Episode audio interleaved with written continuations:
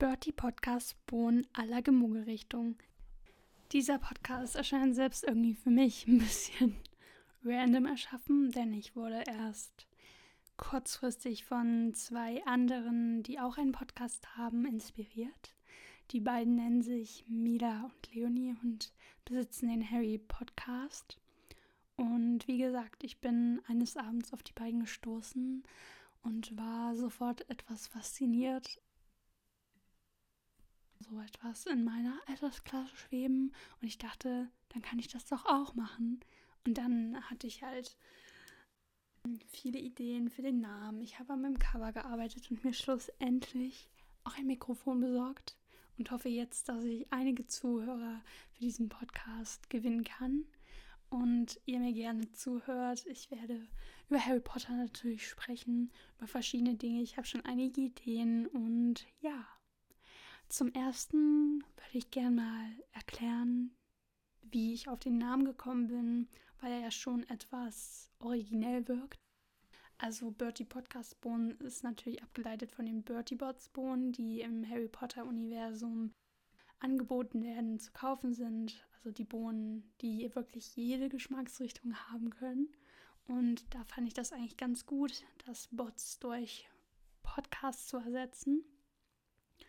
Und das aller Gemuggelrichtung kam dadurch, dass ich aus Geschmacksrichtungen erst Gelaberrichtung gemacht habe, aber das Wort Gelaber hat mir irgendwie nicht so gefallen, deswegen bin ich dann auf Gemunkel gestoßen.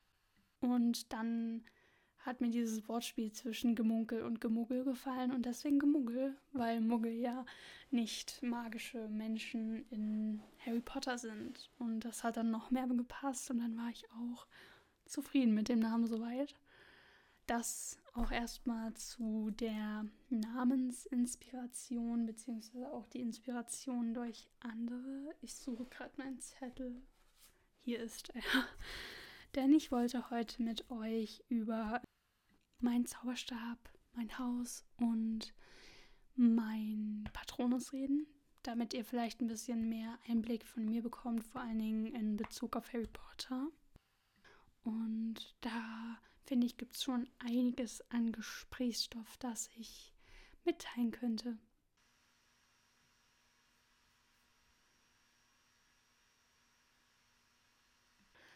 Theoretisch ist es ja üblich, dass sich die meisten Fans von Harry Potter selbst einem Haus zuordnen, so auch ich.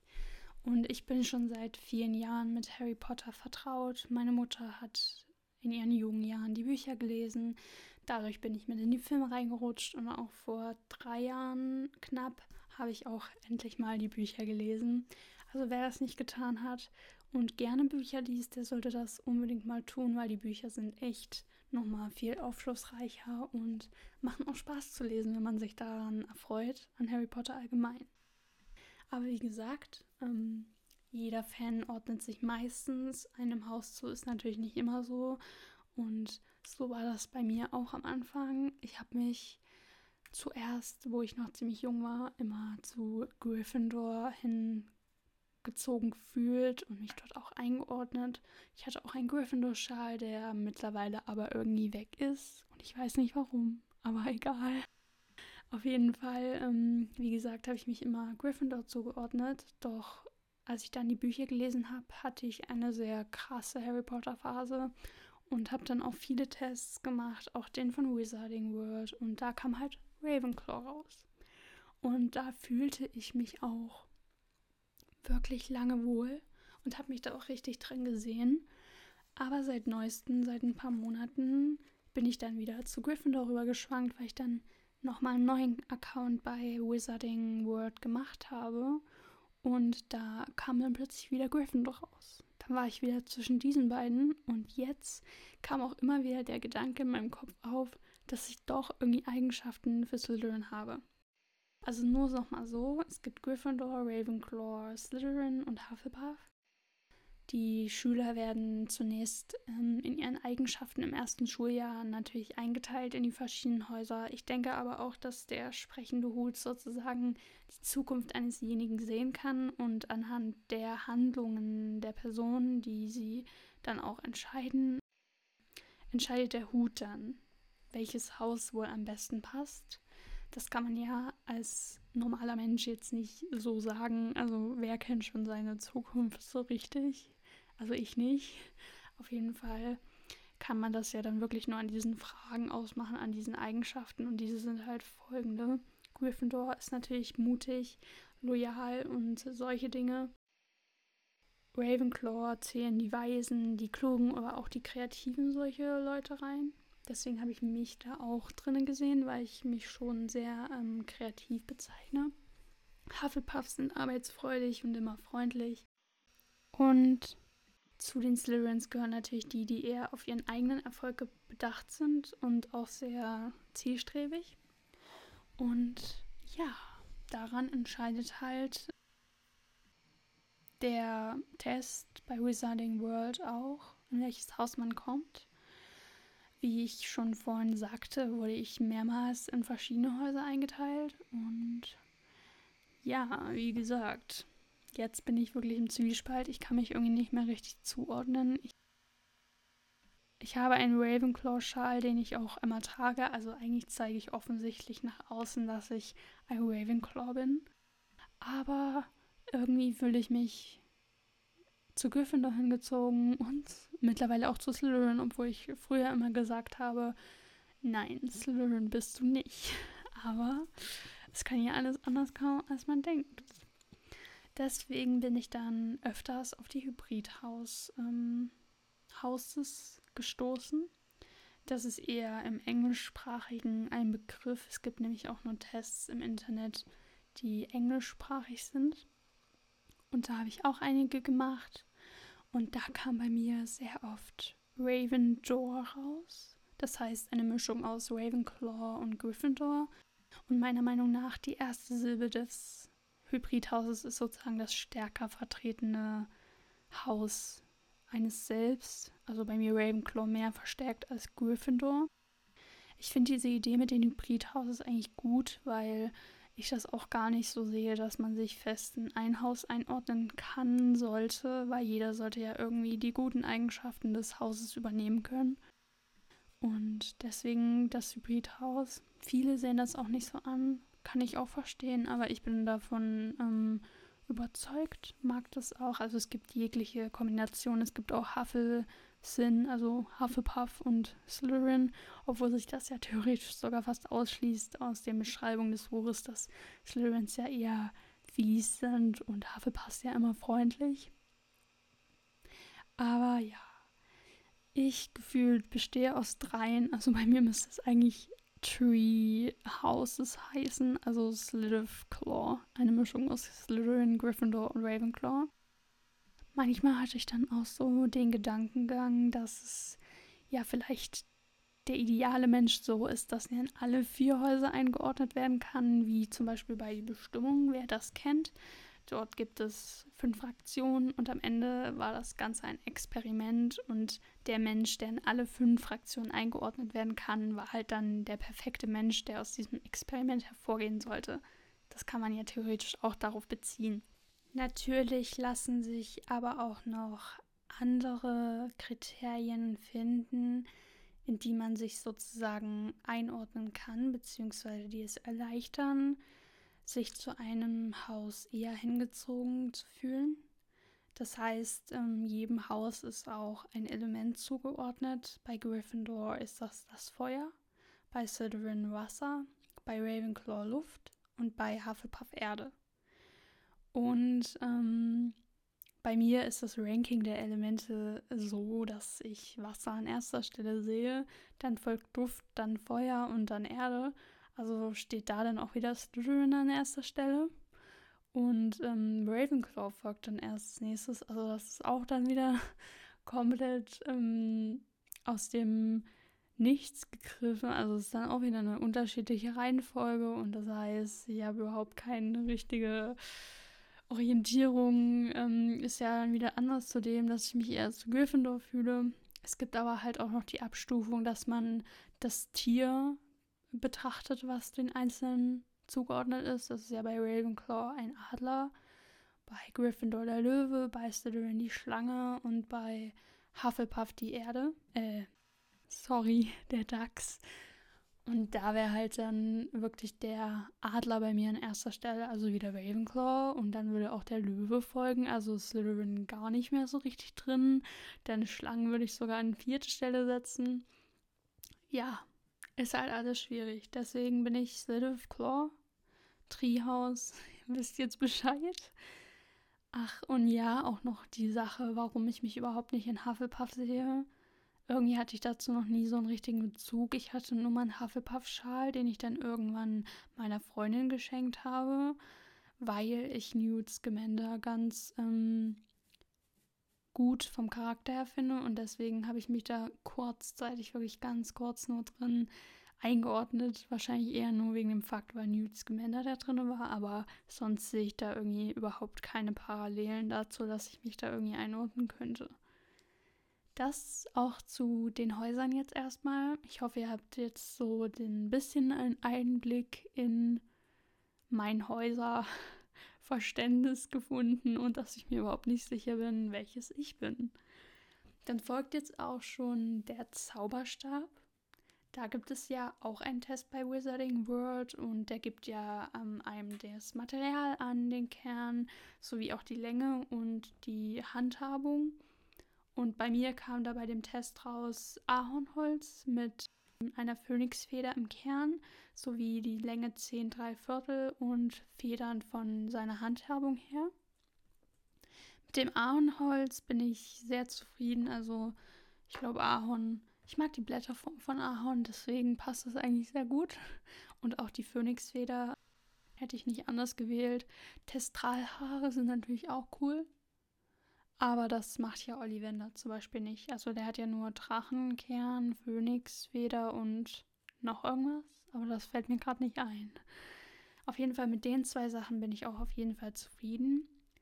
Doch ähm, die Länge beträgt bei mir 10 3 Viertel und die Länge gibt beispielsweise an, ob man eher einen dramatischen Stil hat oder einen eleganten. Und bei kürzeren spricht man eher von elegant und meiner fällt ja eher in das kürzere Mittelfeld, denn ich glaube, 11 Zoll wurden immer so als eine Durchschnittsgröße angegeben und weiter drüber ist halt dann eher dramatisch, weiter drunter ähm, elegant. Kann ich natürlich nicht sagen, wie ich damit umgehen würde. Also ich glaube aber eher, dass ich mich in Wirklichkeit eher dramatischer bewege als elegant und flüssig. Deswegen, keine Ahnung. Aber es wird auch manchmal von einer Korrelation zwischen der Größe von einem selbst und dem Zauberstab getan, beschrieben. Und das würde dann auch wieder hinhauen. Ich bin eher kleiner als die anderen Menschen, die ich kenne. Aber auch nicht so klein, dass ich jetzt einen 9 Zoll Zauberstab hätte. Das sieht man zum Beispiel aber auch an Hagrid. Der hat einer der größten Zauberstäbe, die jemals verkauft wurden. Deswegen. Aber das wird manchmal auch eher als zufällig beschrieben. Glaube ich, hat J.K. Rowling auch gesagt. Und jetzt noch zu der Handhabung. Bei mir steht ja federnd und eigentlich hat die Handhabung, also die wird nicht immer so oft beschrieben. Manchmal wird sie gesagt, manchmal nicht. Aber es soll sozusagen die Bereitschaft der Veränderung des Zauberers auch mit darstellen. Und federnd heißt ja eher, dass man bereit ist für Veränderungen und damit keine großen Probleme hat. Doch ich bin eher ein Mensch, der da, glaube ich, Probleme hat, auch bei positiven Veränderungen selbst damit umgehen zu können. Deswegen weiß ich nicht, wäre meiner wahrscheinlich eher starr, wenn sich der Zauberstab einen selbst aussucht. Weil ich glaube nicht, dass ein federnder Zauberstab jemanden haben will, der nicht so veränderungsbereit ist. Das zum Zauberstab. Da kommen wir auch schon zum Patronus. Ein sehr wichtiger Teil, finde ich, in der Harry Potter-Welt. Auch was völlig Neues, was J.K. Rowling erschaffen hat. Meiner Meinung nach, weil, also Zauberer wurden ja schon immer mal aufgefasst, das Thema, dass es Magie gibt und so. Das hat J.K. Rowling ja sozusagen verwendet für ihre Geschichte, aber sowas wie Patronus und noch ganz viele andere Dinge hat sie sich ja selbst ausgedacht. Und Patronus, das finde ich schon sehr cool. Steht ja auch in Relation damit, dass Dementoren ja Depressionen darstellen sollen und der Patronus sozusagen das Gegenmittel gegen die Depression ist. Finde ich sehr interessant alles. Auf jeden Fall kam bei dem Test, gibt es auch wieder auf Resigning Word, bei mir ein Pferd raus. Und damit kann ich irgendwie gar nichts anfangen. Denn ich habe nicht sehr viel mit Pferden zu tun. Ich war nie irgendwie mit Pferden unterwegs, bin auch noch nie geritten, außer im Zirkus. Ich finde Pferde süß, aber auch nicht mehr. Also ich persönlich müsste sagen, wenn ich das jetzt intuitiv irgendwie beschreiben müsse, würde ich wahrscheinlich sagen, dass ich einen Vogel hätte, also als Patronus. Wahrscheinlich sogar ähm, im näheren Sinne Wellensittiche. Deswegen passt es eigentlich gar nicht so richtig mit Pferd zusammen. Aber dieser Test ist ja extra so intuitiv gestaltet. Also man muss da ja sehr schnell antworten. Das heißt, ähm, sehr schnell auf sein Gefühl hören. Sonst sind die Fragen ja weg. Deswegen muss es ja irgendwas an meinen Antworten gegeben haben, die auf das Pferd hingewiesen haben. Aber auch nochmal, um eine andere Sache anzusprechen. Ich glaube, ich hätte auch eine sehr starke Neigung dazu, den Patronus von jemand anderen anzunehmen, von dem man nicht geliebt wird, obwohl man denjenigen liebt, also unerwiderte Liebe. Dazu wäre ich schon sehr stark geneigt. Ich glaube, wenn ich jemanden hätte, den ich wirklich ähm, liebe und der liebt mich nicht zurück, da würde ich schon auf jeden Fall den Patronus wahrscheinlich annehmen, wie es ja bei Snape der Fall ist. Er hat ja die Hirschkuh durch Lily angenommen und auch bei Nymphadora, sie hat ja vorher einen anderen Patronus gehabt, dann hat sie Lupin kennengelernt und Lupin hat sich ja erst zurückgezogen von dieser ganzen Sache, weil er niemanden schädigen wollte, glaube ich. Und dann hat sie halt den Wolf als Patronus angenommen. Und so wäre ich auch, also das wäre, glaube ich, bei mir schon stark. Ich würde dann, glaube ich, den auch behalten von demjenigen, von dem ich es dann angenommen habe. Auch noch interessant ist, finde ich, dass man von manchen Charakteren ja gar nicht den Patronus erfährt. Zum Beispiel bei Cedric Diggory, da hätte ich sehr gern erfahren, was er für einen Patronus hat. Möglicherweise hat er ihn nie gelernt, bevor er gestorben ist. Das auch jetzt nochmal an dieser Stelle. Leider kann ich hier bei diesem Podcast natürlich nicht spoilerfrei bleiben. Also wenn ihr die die Filme nicht gesehen habt, dann ist es wahrscheinlich hier nichts für euch. Oder es unterhaltet euch trotzdem, dann bleibt einfach hier. Aber auf jeden Fall, wie gesagt, bei Cedric Diggory erfährt man es ja nie. Er stirbt vorher, genau wie Cedric Diggory meiner Meinung nach viel zu wenig behandelt wurde. In den Büchern wurde er ja schon im dritten Teil erwähnt. Aber der Cedric im dritten Teil im Film ist ein anderer als der, der, der dann im vierten ist. Und der Tod finde ich, war auch ziemlich schwierig. Also fand ich möglicherweise auch ein bisschen unnötig, weil man immer vor dem Film sitzt und sich so denkt, nimm doch einfach den Pokal oder Harry, lass ihn einfach liegen, wo sie noch nicht den Pokal genommen haben, wo er von den Wurzeln angegriffen wird. Das ist echt so. Der vierte Teil ist eh schwierig bei mir. Es war mein Lieblingsteil. Jetzt nicht mehr. Das hat aber andere Gründe. Aber der hat mich schon immer sehr gepackt, auch wegen dem Weihnachtsball und so. Aber vielleicht das an anderer gegebener Stelle, wie ich die Filme und auch die Bücher ranke. Das könnte zum Beispiel auch ein Thema von der nächsten Podcast-Folge werden. Was ich aber beispielsweise auch noch interessant finde, ist, dass es ja irgendwie immer eine bestimmte Verbindung zu dem Patronus gibt. Also es entscheidet sich ja nicht einfach willkürlich, welchen Patronus man hat. Denn Harry hat ja den gleichen wie sein Vater und da sieht man ja die, die Verbindung. Und deswegen habe ich das auch vorhin mit dem Wellensittich genannt, denn ich kann mir irgendwie nicht vorstellen, dass ich plötzlich so einen anderen Patronus hätte, mit dem ich gar keine richtige Verbindung habe oder überhaupt keinen Hintergrund dazu finde, warum dieses Tier jetzt zu mir gehören sollte, weil es bei den genannten Beispielen ja immer eine Verbindung gab. So, wir neigen uns langsam dem Ende zu dieses Podcasts. Ich hoffe, ihr habt ein bisschen Spaß daran gehabt, mir zuzuhören und habt es interessant gefunden. Falls ihr irgendwie gerne mir euer Haus, euren Zauberstab oder euren Patronus mir mitteilen wollt, dann könnt ihr mir das gerne schreiben auf Instagram bei Bertie Podcast Bohnen. Darüber würde ich mich sehr freuen. Und ich hoffe natürlich, dass ihr auch bei der nächsten Podcast-Folge wieder dabei seid. Dann verabschiede ich mich jetzt auch. Tschüss!